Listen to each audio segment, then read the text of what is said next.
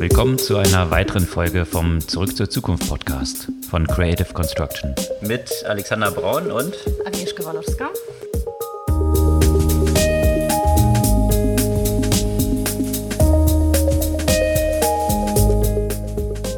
Was gab's Neues letzte Woche? Eine ganze Menge News aus Australien. Und zwar haben wir schon mal darüber berichtet, über das neue Mediengesetz, das vor allem Facebook und Google als Ziel sozusagen hatte. Und ja, da, da gab es eben neue Entwicklungen rund um Google und Facebook. Die auch so ein paar Parallelen hier in Deutschland haben und hatten und wahrscheinlich auch um die ganze Welt sich noch in weiteren Diskussionen fortpflanzen werden. Auf jeden da Fall. gehen wir noch ein bisschen in, in die Tiefe ein. Außerdem gab es äh, um Facebook auch noch ein paar News rund um deren Umgang mit Fake-Accounts und Advertising. Ja, und auch sonst äh, ging es sehr viel rund um die Macht der Plattform. Also zum Beispiel hat Google in Google Maps jetzt auch eine Möglichkeit eingebaut äh, für Parking und äh, öffentlichen Nahverkehr zu bezahlen, was auch wieder die äh, Position von, von Maps quasi stärkt, da man ja auch Transaktionen tätigen kann, ohne die App zu verlassen. Und dann gab es noch eine News oder einen Hintergrundbericht rund um Apple Pay und äh, den Zusammenhang von Banken. Dieses ganze Thema Banken und Plattformen und was dort für neue Player so aufgekommen sind. Stripe mit einer interessanten Bewertungsrunde. Also die Themen pflanzen sich dort auch fort und was die Neobanken hier in Deutschland so in der letzten Zeit bezü bezüglich Customer Acquisition getan haben.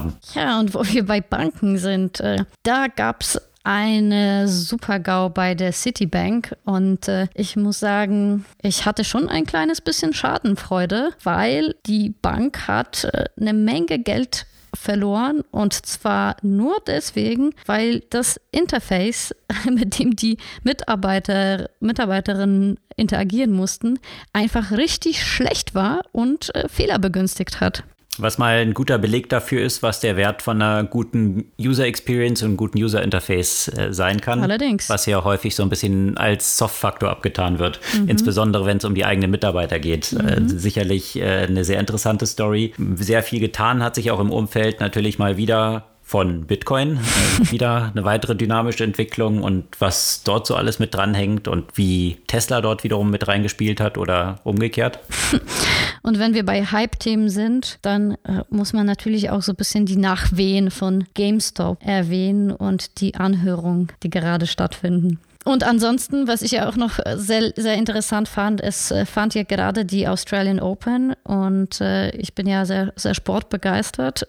ähm, aber nicht deswegen will ich darüber berichten, sondern da wurde eine neue Technologie eingesetzt, die Menschen mit Sehschwäche ermöglichen, einfach auf eine ganz andere Art äh, die Spiele zu erleben. Bevor wir aber in diese einzelnen Themen jetzt im Detail einsteigen, wie immer noch der kurze Hinweis, ihr könnt unseren Podcast auch abonnieren, einfach in eurem Podcast-Player den Abo-Button klicken und dann bekommt ihr den automatisch jeden Dienstag ganz früh am Morgen als Push-Notification und verpasst ihn nicht. Und ansonsten, auch wie jetzt mittlerweile jede Woche, am Dienstagabend um 20 Uhr gibt es uns dann auch live auf Clubhouse. Und eine kleine Ankündigung gibt es heute auch noch dazu. Wir bringen ja jedes Jahr, Anfang des Jahres, unsere Trendstudien raus. Und die sind jetzt gerade auch online. Dieses Jahr haben wir uns ein bisschen in Richtung Financial Services orientiert. Und vier der Trends sind gerade online. Schaut einfach auf creativeconstruction.de slash Trends. Genau. Und jetzt steigen wir in die Themen der Woche ein, die, die sehr viel mit Plattformen, mit Facebook, mit Google und mit Australien zu tun hatten. Und da hatten wir ja auch schon ein paar Mal drüber berichtet, weil sich das natürlich schon angebahnt hatte, dass in Australien eine neue Regulierung in Kraft treten soll, die Facebook und Google dazu verpflichtet, Abgaben an Publisher zu leisten. Also eben, wenn sie zu denen verlinken und bestimmte Snippets bei denen erscheinen, dass dann entsprechend die Publisher dort von Google und Facebook kompensiert werden sollen. Und da gab es ja schon viel hin und her. Wir hatten ja auch schon mal darüber berichtet, dass dann Google gesagt hatte, wenn das kommt, dann ziehen sie sich aus Australien zurück. Und äh, das Ist hat aber sich so jetzt nicht so ein gekommen. bisschen als Bluff rausgestellt, wie wir es schon vermutet hatten. Ja. Ähm, aber vielleicht gehen wir da so ein bisschen im nächsten Schritt ein. Also was jetzt dort unterschiedlich eben von Facebook und Google gehandelt wurde, ist, Google hat jetzt eine Einigung gefunden äh, mit einer Reihe von Publishern, allen voran News Corp, also dem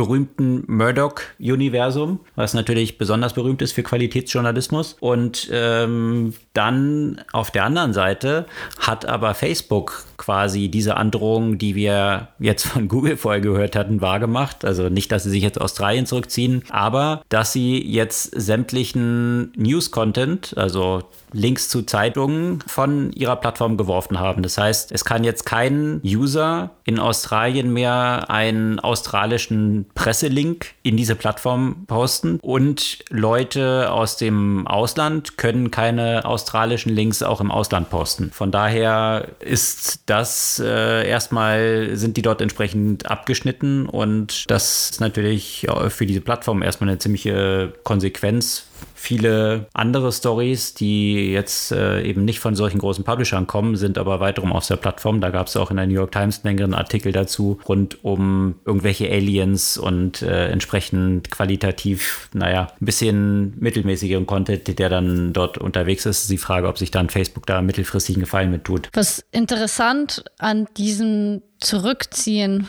äh, aus Australien oder diese ja, Unterbrechung von Anzeige- oder Teilungsmöglichkeiten von Nachrichtenseiten bei Facebook war, dass das ja anhand eines Algorithmus erstmal stattgefunden hat. Also das ist jetzt nicht so gewesen, dass Facebook gesagt hat, okay, das sind so die Medien, die wir jetzt blacklisten und die werden jetzt nicht geteilt oder nicht angezeigt, sondern Facebook hat da ein entsprechendes Algorithmus eingesetzt und das hatte ja auch interessante Konsequenzen gehabt gehabt, da nämlich nicht nur die Nachrichtenseiten diesem Algorithmus äh, zu Opfer gefallen sind, sondern auf einmal waren ganz viele äh, Seiten von Behörden und NGOs ja auch entsprechend geblockt und somit sehr viel an Informationen rund um zum Beispiel die Corona-Situation und, und weitere relevante äh, Nachrichten wurden dann auf einmal ja auch nicht auf Facebook angezeigt. Daraus hat sich ja Facebook äh, nach und nach dann eben entsprechend zurückgezogen, aber ja, wie soll man das sagen? The damage was done. Und äh, ob sich Facebook damit einen Gefallen getan hat mit äh, so einer Art von Aktion, da wird, das wird gerade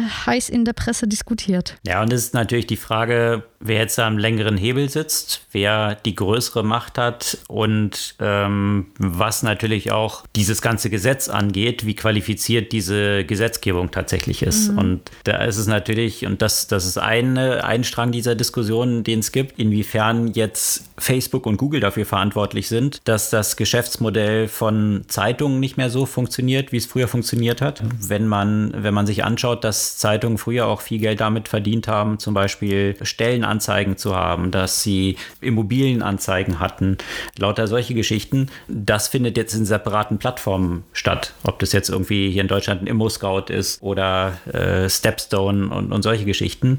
Das heißt, aus vielerlei Bereichen sind den Zeitungen Einnahmen weggebrochen und das ist jetzt, habe ich dort nicht gesehen, äh, dass, dass diese anderen Plattformen jetzt äh, diesen Zeitungen Geld zahlen müssten, sondern es sind jetzt Google und Facebook. Und da stellt sich natürlich schon die Frage, ist das eigentlich gerechtfertigt? Also sind jetzt Google und Facebook dafür verantwortlich, nur weil sie ein sehr gut funktionierendes Geschäftsmodell haben, sehr viel Geld mit Werbung machen, dann die Zeitung dafür zu kompensieren? Also das ist sicherlich eine, eine Diskussion, die, äh, die so ein bisschen Fragezeichen aufwirft und auch, wer dann da wirklich kompensiert wird, weil das ist auch nicht so richtig klar oder welche Publisher dort eigentlich definiert sind, die auch Kompensionen bekommen können. Warum sollte jetzt dort äh, ein kleineres Blatt, was dort eben nicht diesen Kriterien entspricht oder ein Blog, wenn ich einen Blog betreibe, sollte ich dann auch eine Compensation dafür bekommen? Hm. Oder ähm, hängt es halt doch sehr stark auch an der Lobbymacht, die jetzt zum Beispiel so ein Rupert Murdoch gerade in Australien natürlich hat, die interessanterweise dann auch zum Deal mit Google gekommen sind? Also da stellen sich halt viele Fragestellungen rund um die Veränderung von Geschäftsmodellen, die durch das Internet bedingt sind. Und jetzt so der Versuch, wahrscheinlich ziemlich beeinflusst durch Lobby und durch die Identifikation von Problemen, jetzt hier eine Abhilfe zu schaffen. Aber das ist halt sehr fraglich, ob das der richtige Weg ist. Ja, und wie du erwähnt hast, begründet wird das ja auch äh, sehr stark mit ja, Förderung von Journalismus und äh, unabhängige Berichterstattung etc. Und äh, gerade da auch werden sehr viele Fragen aufgeworfen. Kommt das wirklich den Journalisten tatsächlich in irgendeiner Art und Weise zugute? Und ist das der richtige Weg, um diese Plattform zur Kasse zu bitten, weil ich denke, die Frage, ob, ob diese Plattformen in irgendeiner Art und Weise zahlen müssen, da sind vielleicht viele sich einig, dass sie eine Macht mittlerweile haben, die ja die, die weitgehende Konsequenzen hat. Eben Stichwort äh, Plattformökonomie. Aber es wird schon seit, seit einer guten Dekade darüber diskutiert, welche Möglichkeiten gäbe es, diese Plattformen tatsächlich in irgendeiner Art und Weise eben zur Kasse zu, zu bitten. Und äh, dieser Weg, den Australien da gegangen ist, ist nur eine der, der Möglichkeiten und vielleicht nicht nur notwendigerweise die beste, weil genau das, was du ja auch erwähnt hast, auch mit eben Jobanzeigen und Immobilienanzeigen und so weiter, ja.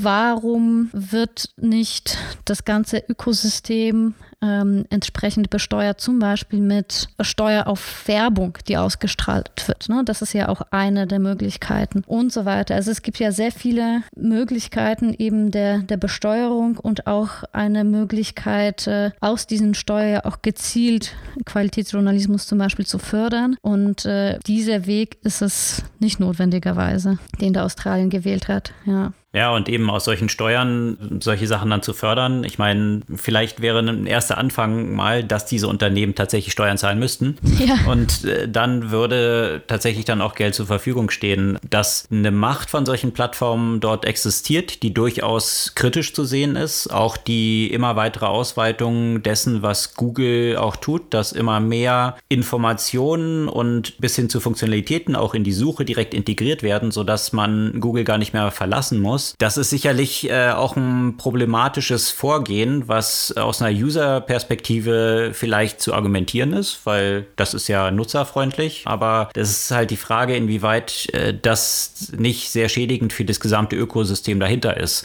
Also diese, diese Ausweitung und die Nutzung von fremden Inhalten, die ist sicherlich eine, ein großes Fragezeichen und ein großes Problem, die da bei Google zunehmend stattfindet. Und die Macht, die diese Plattformen haben, sicher mit vielen Aus Ausrufezeichen auch. Bloß äh, dann so eine Regulierung zu schaffen, die eben, hatten wir auch schon diskutiert, solche Sachen wie Anmeldung von Algorithmen, wenn die verändert werden, äh, beinhaltet. Das demonstriert halt einfach, dass da nicht sonderlich viel Sachverstand hintersteckt und eben doch wahrscheinlich viel Lobbyismus dann auch hintersteckt, um dann Organisationen zu fördern, die entsprechend diese Lobbymacht haben, also wie so ein News Corp. In Deutschland gibt es ja auch ein paar Parallelen dazu. Die meisten werden sich ans Leistungsschutzrecht erinnern und die Rolle, die Springer dort auch gespielt hat, da in dieser Gesetzgebung, sagen wir es mal so. Und das Interessante war, nachdem Google dann diese Snippets rausgenommen hatte und eben nur noch die Titel zu Springer Medien dort entsprechend in der Suche angezeigt hatte, hat Springer nach zwei Wochen gesagt, ach nee, sie hätten doch ganz gern wieder die Snippets dort drin, weil die Konsequenz war, dass bei Google News der Traffic zu Springer Medien um 80 Prozent eingebrochen ist. Das heißt, letztendlich sind diese Newsseiten halt so stark von dem Traffic, der dort kommt, abhängig, sodass sie eigentlich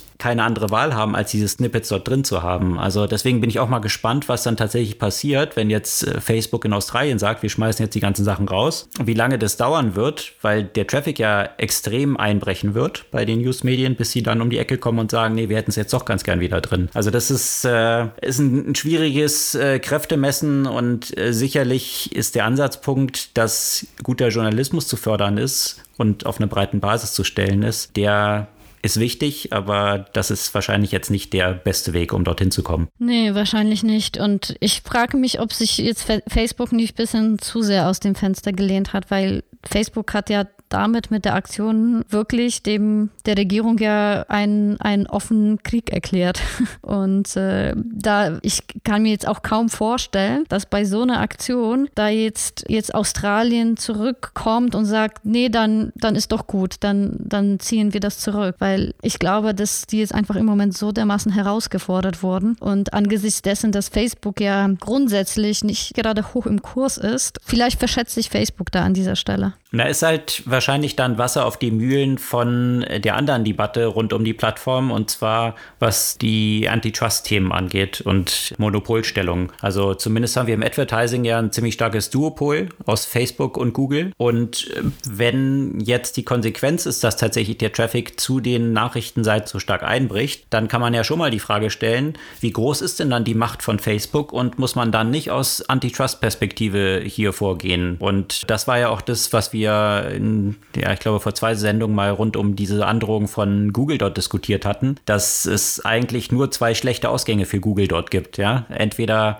sie ziehen sich aus Australien zurück, keiner merkt es, okay, dann äh, profitieren andere Suchmaschinen, oder es ist ein Desaster und dann ist aber die Konsequenz, dass die Macht anscheinend zu groß ist. Und ja, das wird man jetzt sicherlich dort bei Facebook sehen und die Diskussion Richtung Monopolstellung wird dort sicherlich dadurch noch stärkeren Auftrieb bekommen. Meinst du, dass die sich deswegen geeinigt haben? Ich kann mir schon vorstellen, dass, dass es ja auch eine Debatte ist, die hat jetzt in Australien dort angefangen. Klar, wir hatten es in Deutschland schon mal mit dem Leistungsschutzrecht, aber es ist auch klar, dass kamen Signale aus Kanada, äh, die gesagt haben, dass dass sie was Vergleichbares einführen wollen. Also Frankreich. Letzt, ja, letztendlich ähm, in Frankreich äh, hat Google ja auch schon mhm. bestimmte Verträge jetzt geschlossen. Also Google scheint schon dort auf dem Weg zu sein. Sie haben ja, glaube ich, eine Milliarde ähm, jetzt im ersten Schritt mal zur Seite gestellt, um das an Newsorganisationen entsprechend zu verteilen. Letztendlich ist bei denen wahrscheinlich schon angekommen, dass äh, sie hier in ihrer Marktmacht gewisse Zugeständnisse machen müssen, um ja in diesen ganzen Antitrust-Verhandlungen nicht noch härter angefasst zu werden. Mhm. Tja, aber apropos Advertising-Monopol, da gab es ja auch mal wieder sehr interessante Nachrichten von Facebook, was einfach nur zeigt, wie verdorben das Unternehmen dann wirklich ist. Ja. Also jetzt kam halt eben raus, dass äh, Facebook seit, seit Jahren wusste, dass die Schätzungen hinsichtlich des sogenannten Ad Reach, also der potenziellen Audience der, der Werbung, völlig übertrieben sind. Ich muss ja auch sagen, dass ich mich das echt immer wieder gefragt gefragt habe beim, beim Schalten von, von Ads auf, auf Facebook, wie kann es eigentlich sein, dass die potenzielle Audience so groß ist? Und das Beste daran ist, was ehrlich gesagt auch nicht überraschend ist, ne? dass sie das eben seit 2017 mindestens wussten, dass das der Fall ist und also wussten im Sinne von Sheryl Sandberg äh, ganz persönliche auch und sie auch explizit ja verboten hat, könnte man sagen, dagegen was zu tun. Das ist jetzt äh, in Dokumenten rausgekommen und zwar hat ein Gericht in den USA jetzt Dokumente, die bisher geschwärzt waren, zur Veröffentlichung freigegeben, dass diese Passagen des Schwärzens eben rausgenommen werden mussten. Und da stand dann eben drin, das, was du gerade beschrieben hast, dass äh, Sheryl Sandberg persönlich davon Kenntnis hatte und eben das verhindert hat, weil das einen entsprechenden Impact natürlich auf deren Umsatz gehabt hätte. Und jetzt mal vorsichtig formuliert, könnte man dort von Betrug sprechen, ja, wenn ich meinen Werbekunden erzähle, obwohl ich es weiß, dass ich viel mehr Kunden habe, die über sie erreicht werden können, als es der Fall ist, und ich die Werbekunden belüge, wohl wissentlich, dass dem so ist, um mehr Geld zu verdienen. Also ähm, das äh, ist schon borderline kriminell oder eigentlich drüber hinweg. Und äh, das ist natürlich schon, äh, schon ein starkes Stück, was da nochmal rausgekommen ist. Gab da so ein, äh, ein plastisches Beispiel, dass wenn man die Audience in den USA von 18 bis 34-Jährigen adressiert hat, wurde einem eine potenzielle Reach von 100 Millionen angezeigt. Mhm. Äh, in dieser Altersgruppe gibt es aber in den USA nur 76 Millionen. Also äh, solche Sachen und äh, das wohl wissentlich über mehrere Jahre zu betreiben und den Werbetreibenden dort viel mehr Geld abzunehmen, als eigentlich gerechtfertigt wäre, das ist schon, äh, ist schon kriminell. Und das Interessante, und da kommt man wieder zu dem Thema Macht der Plattform, ist aber wiederum, da haben sich dann auch einige in den Artikeln geäußert, Werbetreibende, dass sie aber wiederum Angst haben, Facebook hier zu hart ranzunehmen, weil sie diese Verbreitung über Facebook brauchen und natürlich Angst haben, wenn sie jetzt hier gegen Facebook klagen würden, dass ihnen dann Nachteile daraus erwachsen. Und das, mhm. äh, wenn man, wenn man ein noch besseres Beispiel von Ausnutzung von einer monopolartigen Stellung braucht, als es das ist, ich glaube, da wird sich jeder Antitrust-Ausschuss die Hände drüber reiben und mhm. sagen, mhm. das ist ja das beste Beispiel, was du haben kannst. Wenn du einen so marktmächtigen Player hast, dass die eigenen Kunden, die von diesem Player betrogen werden, sich nicht mal trauen, gegen den vorzugehen. Ich meine, viel mehr Munition, glaube ich, muss ein Antitrust-Verfahren nicht haben, um zu sagen, dass hier eine marktbeherrschende Stellung zum Nachteil der Kunden ausgenutzt wird. Also, und da kann ich wirklich nur hoffen, dass Facebook dort richtig für bluten muss, weil dass das sowas vom, von der höchsten C-Level äh, zu betreiben, ähm, ist schon ein starkes Stück. Ja, und apropos marktbeherrschende Stellung, du hast ja auch schon vorher, als wir äh, über Australien gesprochen haben, ja erwähnt, die, die Praktik von Google immer mehr Interaktion ja quasi direkt in die eigenen Produkte zu integrieren, sodass die Nutzerinnen nicht auf weitere Websites geleitet werden, wie zum Beispiel Hotelbuchung, Flugbuchung, äh, Wetter etc. Das macht Google jetzt auch weiter mit äh, Google Maps. Und äh, Google Maps hat ja schon in der letzten Zeit ja auch immer stärker zum Beispiel Informationen zu Parkplätzen oder auch den öffentlichen Nahverkehr in die App äh, integriert. Und jetzt geht auch das noch ein Stück weiter. Und zwar kann man für diese Leistung, zumindest jetzt in den USA, mit Google Pay direkt bezahlen. Das heißt, heißt ja auch, diese Interaktion wird direkt in die Google Maps integriert. Und äh, das ist auch wieder eine spannende Diskussion, die du ja angestoßen hast. Inwiefern ist das ja auch zum Vorteil des äh, Nutzers. Es ist natürlich so, dass die User Experience dadurch äh, ja ununterbrochen ist. Das heißt, man muss nicht zwischen diversen Apps zum Beispiel wechseln, sondern man bleibt in der einen. Auf der anderen Seite ist es natürlich so ein starker Login-Effekt, dass man sich irgendwie nach und nach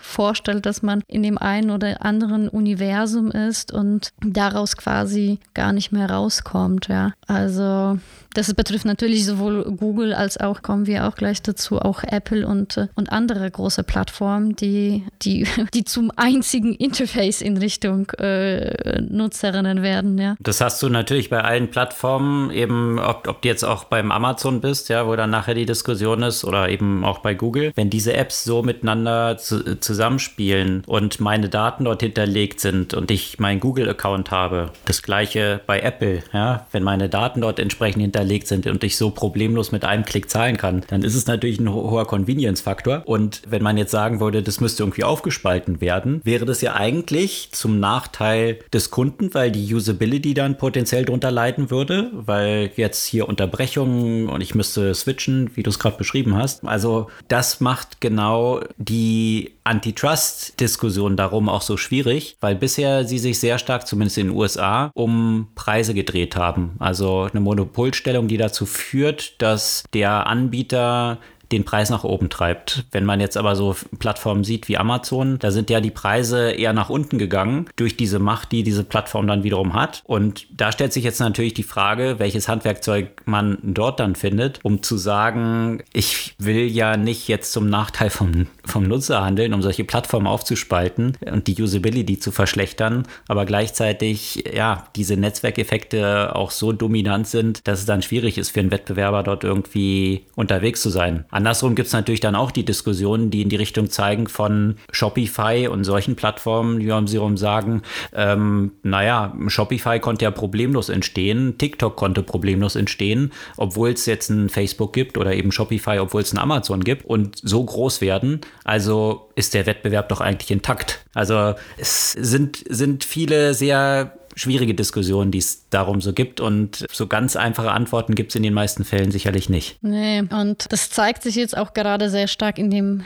ganzen Payment-Bereich. Also ich weiß nicht, wie es dir geht, aber ich, ich muss sagen, wenn ich mobil äh, shoppe und die Plattform oder die, die Shops Apple Pay integriert haben, dann wüsste ich einfach nicht, warum ich mit was anderem zahlen soll, ja. Weil das einfach nur mit einem Klick geht. Ich muss mich nirgendwo extra einloggen, ich muss ne, keine Daten eingeben eingeben, sondern zack, und äh, das Ganze ist innerhalb von Sekunden erledigt. Und äh, diese Arten von Integration haben natürlich ja auch schon sehr konkrete monetäre Auswirkungen auf die Geschäftsmodelle, zum Beispiel von Banken und Kreditkartenanbietern. Und zwar gibt es eine neue Studie, jetzt bezogen auf, auf USA, dass 75 Prozent der Amerikaner immer stärker zu Big Tech, also wie Apple, Google, Amazon äh, oder auch Fintechs gehen, um eben Banking, Payments und äh, alles andere, was mit Finanzen zu tun hat, äh, zu erledigen. Und das hat jetzt schätzungsweise 250 Milliarden die traditionellen Player gekostet. Und äh, da gibt es ja unterschiedliche Gründe dafür. Also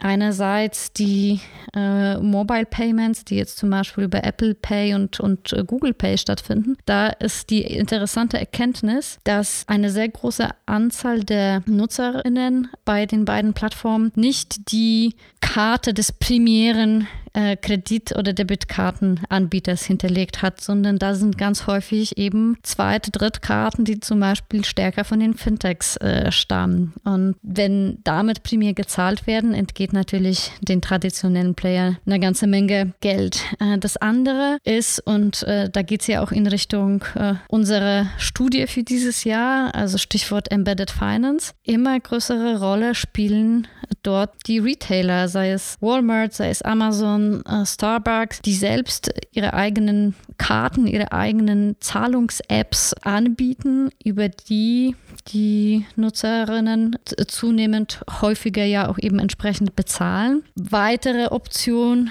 Buy Now, Pay Later, was zu immer populäreren Bezahlmodell wurde und da vor allem natürlich den Kreditkartenanbieter äh, ordentlich ähm, ja, den, den Feld, äh, das Feld da streitig macht, äh, weil das natürlich deutlich günstigen ähm, Konditionen eben diese, diese Möglichkeit des späteren Bezahlung anbietet, als das typischerweise die Kreditkarten tun. Und ein weiterer Trend ist jetzt noch nicht äh, so stark, aber doch äh, 11 Prozent der erwachsenen Amerikaner haben angegeben, auch schon mal mit Cryptocurrencies gezahlt zu haben. Von daher ein weiterer Aspekt, der sich eben negativ auf die Umsatzstrukturen von Payments zumindest bei den traditionellen Playern auswirkt. Ja, und einer dieser großen Player in diesem Umfeld, das, was du jetzt gerade mit Embedded Finance genannt hast, ist sicherlich ein noch sehr junger Player in den USA, Stripe, die 2010 gegründet wurden und äh, von denen gab es ja eine sehr interessante Entwicklung, was die Marktkapitalisierung angeht. Die sind ja noch nicht an der Börse, aber haben jetzt eine Bewertung von 115 Milliarden als privates Unternehmen erreicht. 115 Milliarden Dollar, das ist äh, in dieser kurzen Zeit natürlich schon eine enorme Entwicklung und hatten sehr schmal gestartet, eben nur mit diesem Payment-Aspekt, Zielgruppe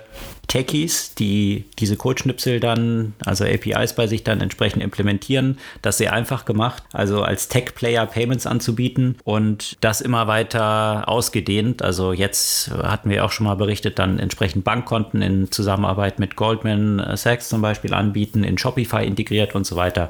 Also äh, extreme Innovationsdynamik, die so ein Player dort an den Tag legt und dementsprechend auch die Bewertung nach oben treibt. Wenn man sich dann jetzt etablierte Player anschaut, also mm, Stripe, wie gesagt, 2010 gegründet, wenn ich mir jetzt mal so die Deutsche Bank daneben lege. Die Deutsche Bank ist aktuell mit 20 Milliarden bewertet, also Vergleich eben 115 Milliarden Stripe und jetzt mal auf 2010 zurückgehe, da war die Deutsche Bank noch das Vierfache von dem Wert, was sie heute wert ist. Also man sieht einen ganz klaren Shift von Wert, Wertassoziationen, ähm, die aus vielen dieser traditionellen Player rausgeht und in eben solche Absatz reinfließt, die wie in diesem Kontext die etablierten schon weit überholt haben. Und das ist doch ein sehr klares Signal, wie die Märkte die Zukunft auch entsprechend dieser Entwicklung sehen. Und das, was du jetzt mit äh, Krypto erwähnt hattest, da gibt es auch aus Deutschland im Kontext von Banken eine ganz interessante Entwicklung. Und zwar gibt es jetzt Zahlen von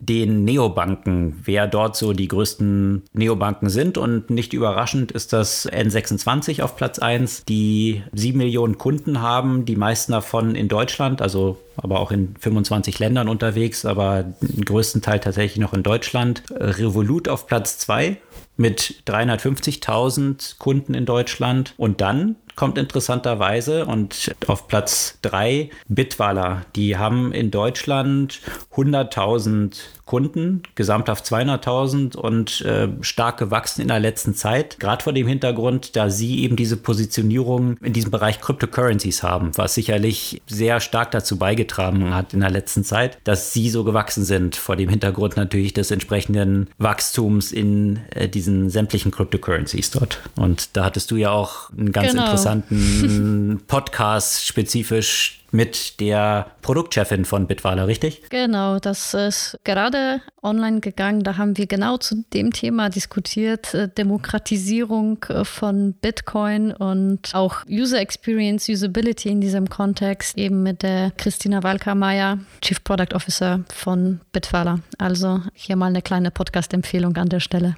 Und es ist der Female Future Finance Podcast, den, ah ja, genau. Agnieszka, äh, den Agnieszka, also nicht eben unser Zurück zur Zukunft Podcast, sondern noch ein Podcast, den Agnieszka parallel mit Saskia Schäfer von Capco auch gemeinsam macht. Also da lohnt es sich immer reinzuhören, immer spannende Fintech-Frauen, die dort in der Diskussion sind. Mhm. Und wo wir gerade bei den Neobanken sind, eben äh, vielleicht als Abschluss noch, Vivid, die haben auch ein ziemlich starkes Wachstum hingelegt. Die haben jetzt auch schon 100.000 Nutzer in Deutschland Deutschland also hier on par mit Bitwala, also ziemlich, äh, ziemlich stark dort unterwegs. Und das ging ja ziemlich schnell. Die sind ja erst letztes Jahr in Deutschland gestartet, ne?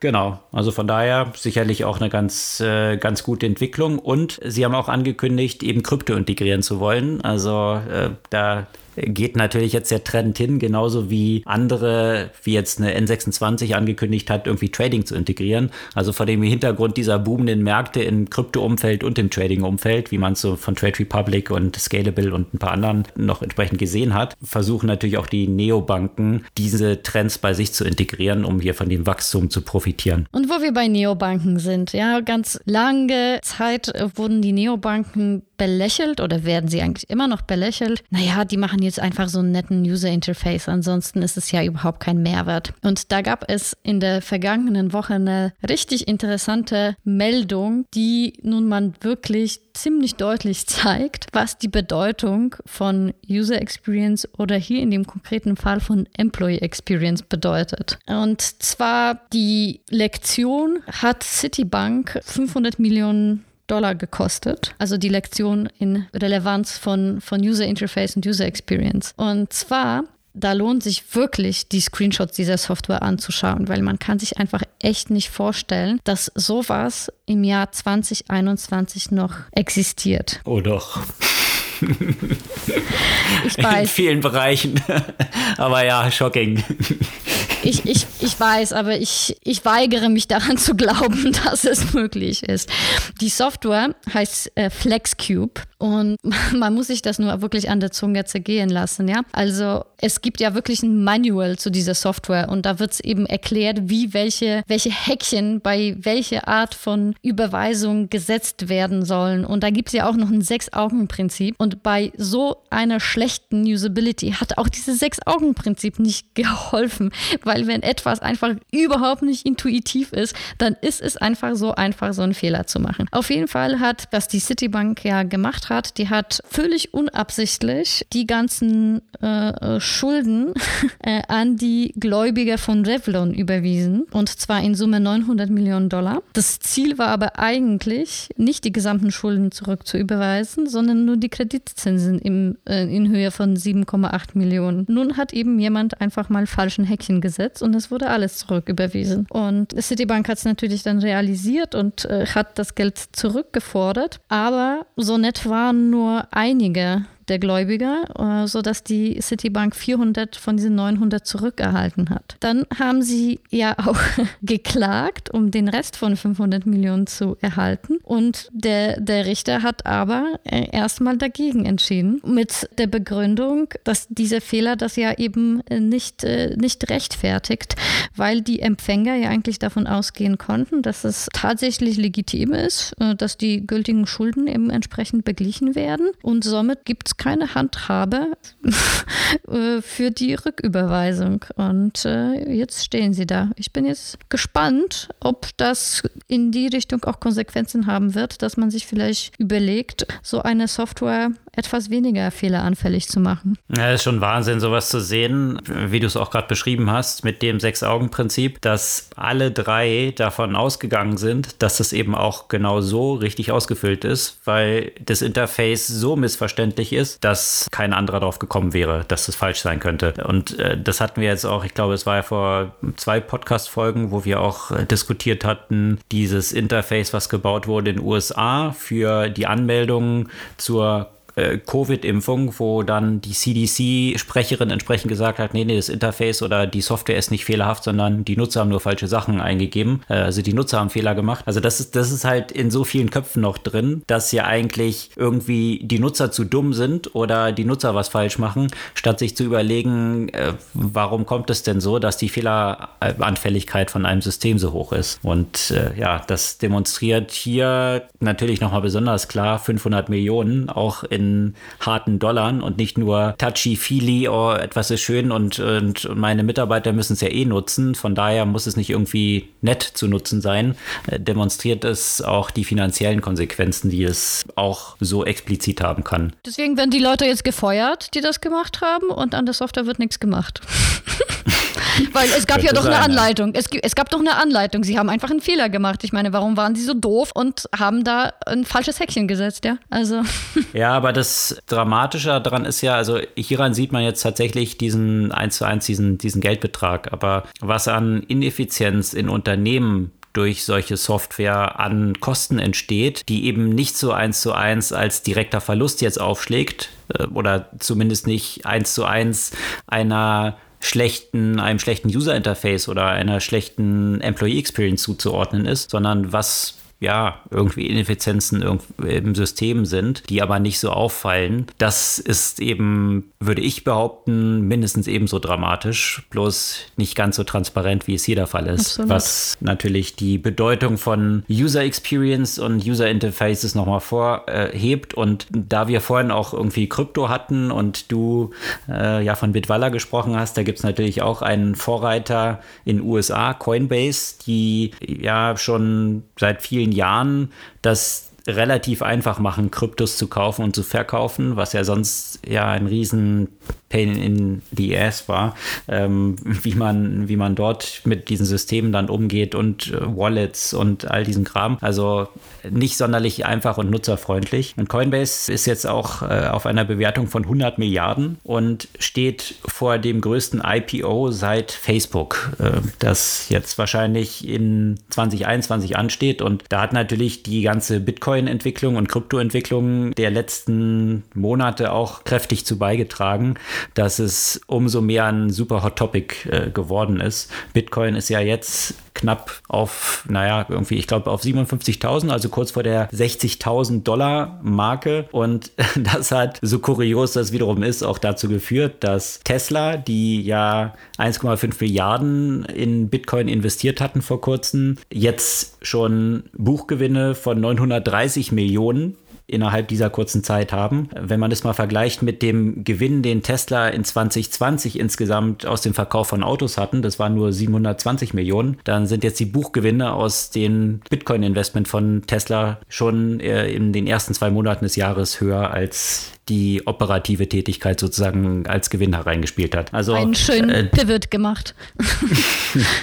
naja, also von daher dramatische Entwicklung, die wir da so sehen äh, an den Märkten von Börsenkursen über Krypto. Mal gespannt, wie sich das noch weiter niederschlagen wird. Ja, was sich jetzt schon niederschlägt und zwar in Kongressanhörungen ist der Hype rund um GameStop. Und zwar wurden die ganzen Neo-Broker-Betreiber, also allem voraus natürlich der CEO von Robinhood geladen, aber auch der YouTuber Roaring Kitty, der ja als einer der Hauptantreiber dieses Hypes gilt, ähm, der natürlich entsprechend ausgesagt hat, dass er keinerlei Expertise im Investment hat, die ihm dazu befähigen würde, irgendwelche Trading-Empfehlungen zu geben und äh, somit äh, sich da jetzt als, als überhaupt nicht verantwortlich äh, für diese Sache äh, sieht, ist, ist ja auch logisch. Und auch gesagt hat, dass er I'm not a cat ist. Das fand ich auch ziemlich cool für so eine Senatsanhörung, dass er gestartet hat, I'm not a professional trader and I'm not a cat. Ähm, also das äh, kleiner Insider mhm. der Meme-Welle der letzten Wochen. Ja. Der wird jetzt aber trotzdem verklagt, ne? Also das äh, ist äh, eine interessante Entwicklung. Ich bin mal gespannt, wie es bei ich dem weitergeht. Ich bin auch sehr gespannt, wie, ja, wie, wie das ausgelegt wird. Äh, das wird dann sicherlich ja auch gewisse Konsequenzen haben. Ich frage mich, ob das ja auch Konsequenzen für, für Elon Musk haben wird. äh, weil der macht ja auch Investment Advice, ja, und hat sicherlich auch noch größeres Publikum als ein Roaring Kitty. Ja, das ist halt immer die Frage dann, ne? Bitcoin ist ja, ist ja dann, äh, ich weiß nicht, wie, wie es dann eingeordnet wird, ist ja jetzt nicht eine Aktie sozusagen. Ja? Also wenn er sagt, dass Tesla Bitcoin kauft und der Bitcoin gut findet, wobei er letzte Woche gesagt hat, er findet Bitcoin gar nicht so super, er findet es nur besser als die ganzen Fiat-Currencies. Ähm, aber naja, äh, sicherlich gibt es dort noch viel äh, Diskussionen drum und auch noch eine Reihe von Gerichtsverfahren. Ja, schauen wir mal. Der CEO von äh, Robinhood ist ja dort auch entsprechend aufgetreten ne? und äh, ist da ins Kreuzfeuer genommen worden. Mal schauen, welche Konsequenzen es eben dann auch für Robinhood haben wird. Und da ist ja das Vertrauen auch schon ziemlich eingebrochen von, von vielen, die dann da so unterwegs waren. Ne? Hm, ja, vielleicht müsste jetzt äh, Trade Republic in die USA expandieren, weil der, das Vertrauen in Robinhood ist, äh, ist ja dramatisch abgestiegen. Das heißt, ein anderer Player hätte ja sicherlich dort Potenzial. Also nicht, dass äh, Trade Republic nicht die gleichen Probleme hatte, aber. Ja, aber da gibt es auch einen Player, ähm, wie heißt der gleich? Mir ist der Name entfallen, der total auf dieser Welle dann nämlich geritten ist. Das ist nicht SoFi, sondern noch ein anderer, die als dieser Trading-Stopp dann auch war, Twitter sehr aktiv waren und gesagt haben, nee, bei uns kann man es weiter traden. Und als dann die Diskussionen rund um dieses Payment for Order Flow Geschäftsmodell von Robinhood aufkamen, haben die eine Pressemeldung rausgegeben, gegeben, dass sie sich von diesem Payment for Order Flow Geschäftsmodell verabschieden. Also welcher Player das ist, mir ist der Name entfallen, posten wir in den Show Notes. Auf jeden Fall hat es ein, ein Konkurrent von Robinhood in den USA ganz gut ausgenutzt, diese ja, dieses Debakel rund um Robinhood. Würde ich auch gerne mal wissen, wie viele Nutzer dann darüber geswitcht sind. Ja, bestimmt einige, ja. Wir haben ja heute ja schon wieder so viele, so viele kritische News rund um über Plattformen und, und, und Technologie gebracht. Aber es gab ja auch eine Nachricht, die ich sehr spannend fand, die mal wieder zeigt, was für Potenzial neue Technologie tatsächlich haben, die Welt zu verbessern, nicht nur als äh, Bullshit-Bingo von den diversen Silicon Valley Startups, die alle die Welt verbessern. Es fand ja, wie ich, wie ich schon am Anfang erwähnt habe, gerade die Australian Open. Und dort wurde eine neue Technologie eingeführt. Und zwar, ja, man könnte sagen, so ein Augmented Audio oder 3D Audio, das die Bewegungsdaten auf dem Platz eben interpretiert, sei es die Schläge, sei es eben die Bewegung äh, der Spielerinnen und Spieler, sei es den Aufschlag des Balls. Und äh, alle haben das ja äh, zumindest diesen, diesen kleinen Teil davon ja mitbekommen. Es wurde ja komplett auf die Linienrichter verzichtet und äh, stattdessen äh, wurde eben eine Technologie eingesetzt, die entsprechenden Audio-Feedback gegeben hat, wenn der Ball im Aus war. Aber es ging dann auch bei den Finalspielen ja auch noch wesentlich weiter, eben mit, mit den entsprechenden Sound, der, der, der das ganze Spiel quasi begleitet hat und somit es ermöglicht hat, den Menschen, die äh, zum Beispiel nicht so gut sehen können, oder, oder vielleicht äh, komplett blind sind, das Spiel einfach ganz anders zu erleben. Und diese Technologie hat natürlich ja auch äh, viel mehr Potenzial, sei es für die Berichterstattung von anderen äh, Sportarten, aber auch womöglich auch in dem Alltag, sodass es einfach viel bessere Audiosignale den Menschen geben kann, die eben nicht sehen können. Und man überlegt sich, dass es künftig nicht nur eben für blinde Menschen eingesetzt werden kann, sondern auch äh, als ja eine Erweiterung von Experience zum Beispiel bei äh, Virtual Reality, dass da entsprechend mit, äh, mit Sound gearbeitet wird. Und das finde ich halt immer sehr spannend, wenn solche, ja, wenn Technologie dazu genutzt wird, um einfach schon mehr Inklusion zu sorgen und äh, ja, paar Barrieren äh, einfach abzubauen, auch wenn es nur in Anführungszeichen ein Sportereignis ist. Da kann man die Sportereignisse demnächst dann auch in Clubhouse entsprechend genießen und äh, audiomäßig begleitet haben, wenn Clubhouse dann auch noch so benutzerfreundlich wird, dass eben Leute, die nicht gut sehen können oder blind sind, das auch noch bedienen können, weil dort hapert es ja noch ein bisschen, was die Zugänglichkeit dort angeht. Ja, bei Clubhouse müsste ja auch das Umgekehrte vor allem passieren, ja. Also Clubhouse wiederum, äh, da das ja nur auf Audio basiert, schließt dann auch eine auch nicht zu kleine Gruppe von Menschen, die eben nicht hören können, aus. Äh, dabei, in dem Kontext gibt es aber schon eigentlich ausreichend Technologien, ne? haben wir auch schon mal drüber gesprochen, weil eine, eine Spracherkennung, die Audio in Text umwandelt, äh, gibt es jetzt auch nicht seit heute. Viele verschiedene Themen aus dem breiten Spektrum, die wir diese Woche diskutiert haben. Hast du ein Buch gelesen, was du empfehlen würdest? Ja, tatsächlich. Also als ich äh, die ganzen News dieser Woche gelesen habe, ne, rund um die Macht der Plattform, da habe ich mich schon gefragt, agieren die, die Plattformen wie Google, Facebook und Co. nicht schon fast wie Staaten oder wie politische Akteure? Und da habe ich mich an ein Buch erinnert, das ich ja vor einer Weile schon gelesen habe habe, und zwar von äh, Malka Alders äh, Infomocracy, wo ja das ganze politische, also es ist ein Science-Fiction-Buch oder Political Fiction, könnte man vielleicht sagen, in dem Medientechnologiekonzerne mehr oder weniger auch eine Rolle von äh, Parteien anfangen zu spielen und die Menschen sich dann quasi zwischen, also das sind jetzt nicht Google und Facebook äh, in diesem Buch, aber als würden wir uns in dem demokratischen Prozess für die Regierung von Google oder Facebook zum Beispiel entscheiden und was die Konsequenzen so dahinter sind. Das finde ich passt eigentlich ganz gut zu dieser Woche. Und ansonsten, als wir über äh, City diskutiert haben, kam mir natürlich noch das Buch in den Sinn, das ich ja auch schon mal vor einer Weile empfohlen habe, und zwar User Friendly: How the Hidden Rules of Design are Changing the Way We Live, Work and Play. Und zwar vor allem, weil die Autoren dort gleich am Anfang ein Beispiel von einem Atom Atomkraftwerk zeigen. Und somit passt es eigentlich so ganz gut zu dem Thema City äh, und diesem Beispiel, dass äh, guter User Interface, guter User Experience gerade in solchen Kontexten, wo es um sehr viel geht, eine besonders große Rolle spielt und gerade dort häufig vernachlässigt wird. Das dürfte dann wohl auch, wo es auch um sehr viel Geld ging, äh, bei der Marslandung diese Woche allerdings eine Rolle gespielt haben. Zweieinhalb Milliarden hat ja dieser äh, Roboter, der dort gelandet wurde, da dann äh, ja gekostet. Äh, das finde ich schon faszinierend, wie man so punktgenau von der Erde aus den dort landen kann, wenn ich es kaum schaffe, irgendwie aus dem Überraschungsei irgendwelche Sachen zusammenzusetzen. Ähm, das ist äh, schon faszinierend. Allerdings, In diesem Sinne ja. Äh, soll es das für diese Woche gewesen sein.